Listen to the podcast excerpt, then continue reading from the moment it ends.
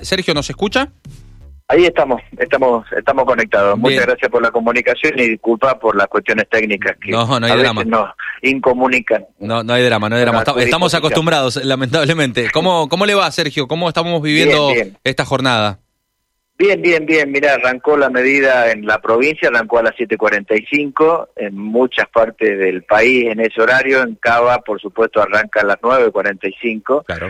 y ha habido una importante adhesión en ya sea en el en, en la zona de nuestra jurisdicción, en el Valle de Uco, en la zona este y bueno, en el Gran Mendoza, si hoy transitas eh, la, la, el centro mendocino es asemejable a lo que es un sábado en la mañana, ¿no? Claro. O sea, muy poca muy poca afluencia de, de gente. Eh, esto denota que los bancos están parados, por lo tanto el acompañamiento que estamos eh, evaluando ha sido masivo a los reclamos que estamos realizando y que generaron a partir de una mesa de negociación que no está funcionando el, la medida dispuesta para el día para el día de hoy, ¿no? Bien. Sergio, como para que mm, la gente sepa y quizás hay alguien que no está todavía tan interiorizado de, de este reclamo, ¿qué están pidiendo ustedes? ¿Cuál es el punto de conflicto? Que nos explique un poco cuál es la situación.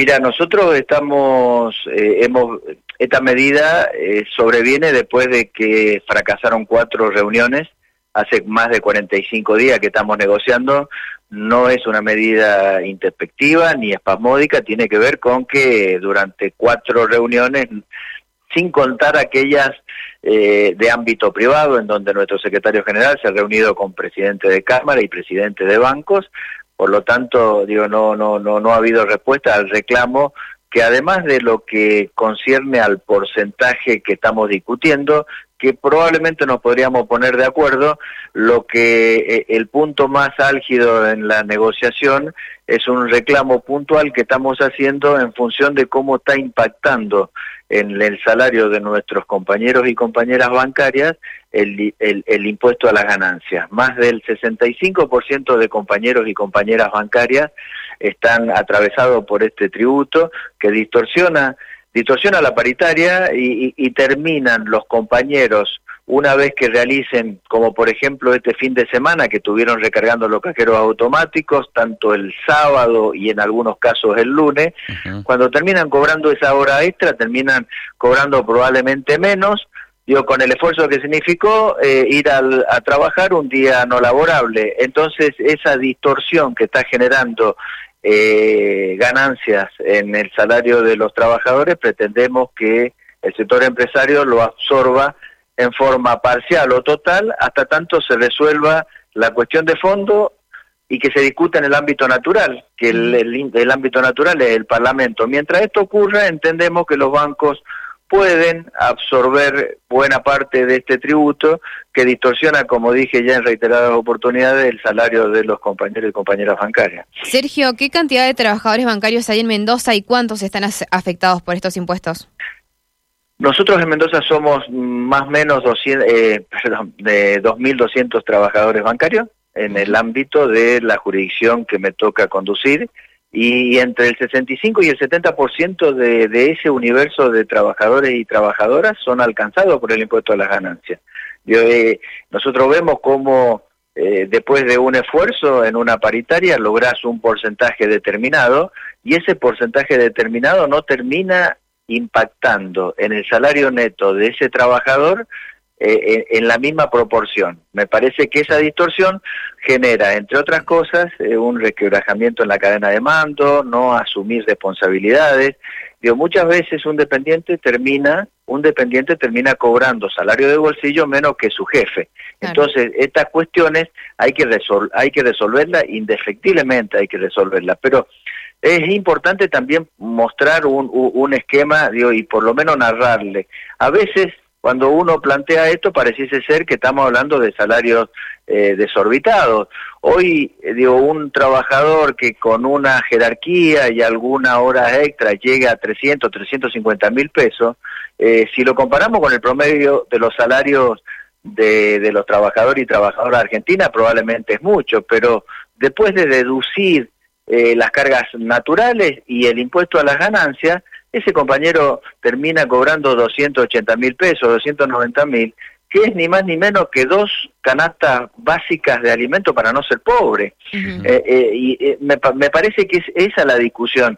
Yo a veces parece ser que un salario nominal de esta envergadura pareciese ser elevado y cuando termina cobrando el salario de bolsillo termina cobrando un poco más de un salario y medio o dos salarios que se necesitan para no ser pobre. Fíjate vos de lo que estamos hablando, ¿no? Qué estrecha que es la relación entre ese salario para no ser pobre y aquellos que empiezan a tributar ganancia, ¿no? Así que bueno, eso es lo que pretendemos corregir en esta paritaria porque Digo, y también otro ejemplo, el sector empresario tiene calzado 13 mil billones de pesos en títulos públicos y sobre esos títulos de oferta pública no pagan ganancia, ¿no? Entonces es contradictorio que hagan negocios con rentabilidades eh, excelentes, como pueden ser estos títulos que debien, o que devengan utilidades en algunos casos hasta del 100% y con un índice de cobrabilidad al 100% porque es el Estado el que garantiza esos títulos y, y, el banco no paga ganancia por eso por, esos rendimientos y sí lo paga un trabajador que a lo mejor con mucho esfuerzo termina cobrando 350 mil, 400 mil pesos de salario nominal, de salario nominal no así de bolsillo.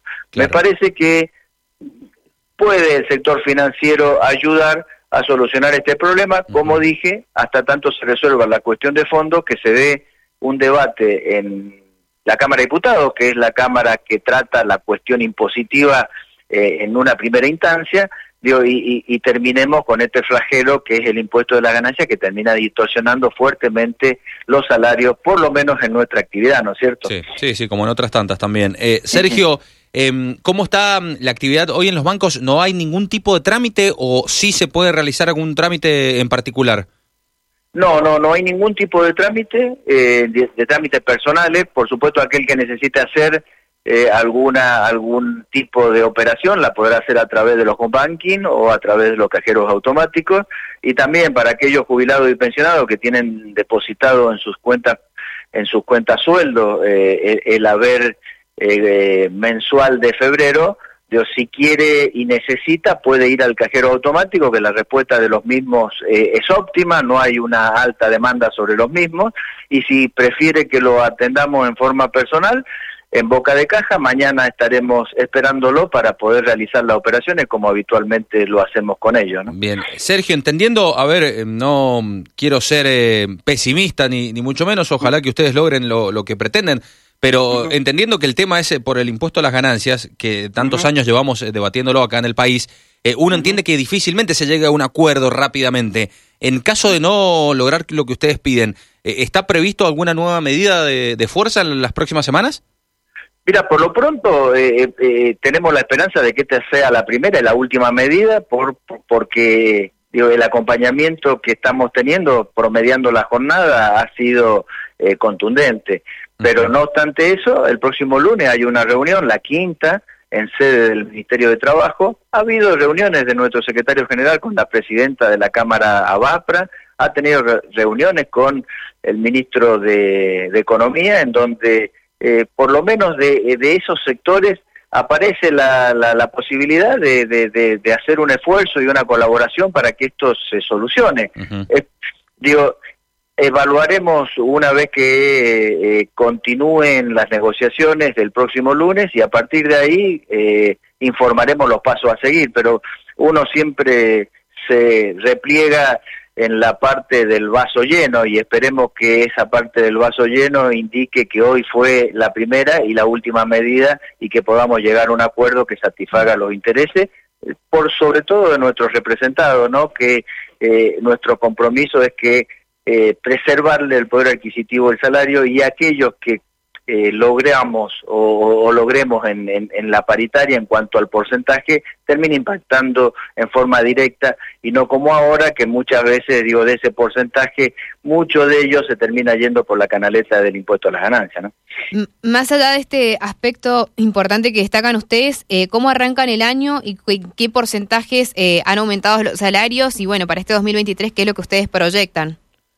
Mira, nosotros eh, tuvimos una paritaria el, año pasado, la corregimos, en, hicimos una firma en, en, febrero, en, perdón, en mayo, eh, los primeros días de mayo, después hicimos una corrección a finales de septiembre, tenemos un, o tuvimos un, una, un, una, un acuerdo del 94.1 y ahí también nos queda corregir un 0,7% porque la inflación acumulada, recordemos, fue del 94.8 y teníamos una, o tenemos una cláusula para corregir esto, porque si no están expresados eh, en las actas, después es muy difícil que el sector empresario te los reconozca. Entonces, si se quiere, eh, una vez que corrijamos ese 0,7, habremos empatado la inflación del 2022.